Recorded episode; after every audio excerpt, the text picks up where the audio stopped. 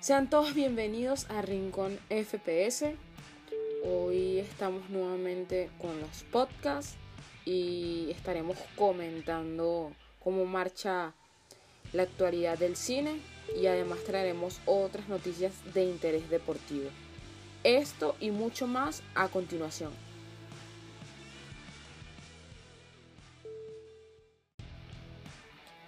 Y arrancamos este resumen deportivo para traerles información referente a la Superliga. Y es que luego que el domingo se anunciase la creación de este torneo, el día de ayer y el día de hoy se dio a conocer que tal evento no procederá debido a que la mayoría de clubes se retiraron.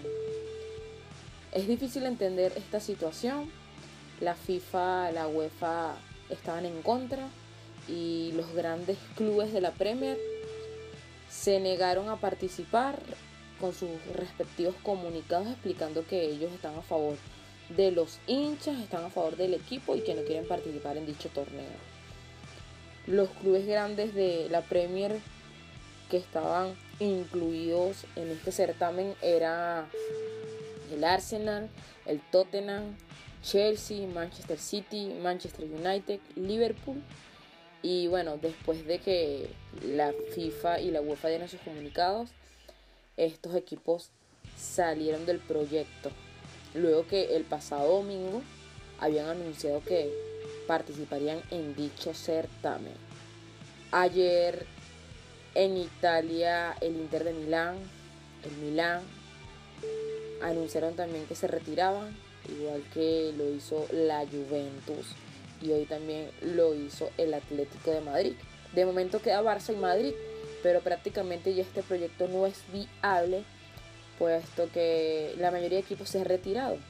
Y bueno, vamos a ver qué pasa más adelante con la Superliga, ver si este proyecto continúa en los próximos años y vamos a ver qué nos puede decir Florentino Pérez al respecto, porque él está muy muy confiado en que la creación de la Superliga iba a salvar al fútbol. Hoy también se están disputando jornadas en las principales ligas de Europa, tanto en España, Inglaterra e Italia. Los repasaremos en una nueva edición de podcast. También quiero traerles una noticia y es que el Tribunal de Madrid prohibió a la FIFA y a la UEFA y a otras federaciones de fútbol introducir cualquier medida que impida la realización de la nueva Superliga Europea. De hecho, el dictamen que responde a una solicitud de una medida cautelar por parte del proyecto también excluye a cualquier tipo de sanción contra los equipos que componen el nuevo torneo, así como sus planteles y dirigentes. Sin embargo, como ya les decía, la Superliga fue pospuesta y vamos a ver hasta cuándo continúa esto, porque al parecer esto incluiría sanciones por parte de la Superliga a todos los equipos que abandonaron el certamen. Veremos qué pasa más adelante, qué informaciones nos puede dar el presidente Florentino Pérez.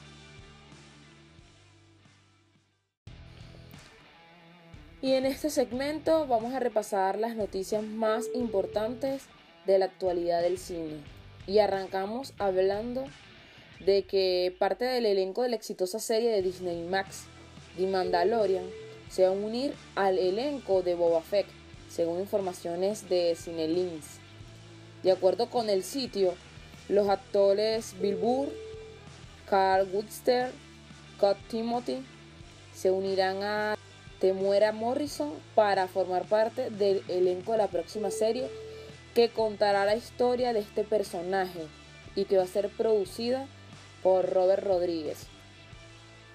Otras noticias, tenemos que el actor Ryan Reynolds estaría presionando a la producción de Deadpool 3 para que le otorgue la misma cantidad de su sueldo a su coprotagonista en la cinta, según informa Daniel Richman. Gracias a su esposa Bray Lively, Reynolds conoce de cerca sobre la desigualdad a la que se enfrentan las mujeres en Hollywood. Por esta razón, se encuentra en conversaciones con Marvel para que se ofrezca salarios igualitarios. Muy buena iniciativa de Ryan Reynolds. También tenemos noticias de que la actriz Phoebe Waller-Bridger se une al elenco de Indiana Jones 5 y John Williams regresa como compositor. La película se estrena el 29 de julio del año 2022. En otras noticias tenemos que Netflix adquirió los derechos exclusivos de Sonic Pictures para transmitir los estrenos de la compañía mediante la plataforma de streaming a partir del año 2022. Esto informa el medio web Variety. La negociación establece que el estudio deberá aprobar todas las producciones de Netflix bajo su sello y que la plataforma podrá otorgar licencia para películas más antiguas de Sony. Por otro lado, Netflix también se compromete a desarrollar cierta cantidad de títulos para el estudio. Sin embargo, no impide que Sony venda estas producciones a la competencia. Netflix cada día acaparando la mayoría de estudios importantes en el mundo. Entre tanto, tenemos que Christian Bale estaría en conversaciones para regresar como Batman en The Flash.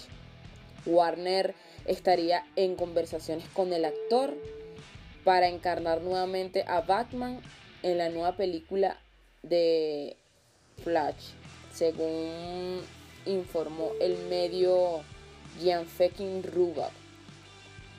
Hay que recordar que el actor dio vida al superhéroe para la trilogía de Christopher Nolan, la cual recibió excelentes críticas y recaudaciones millonarias a nivel global.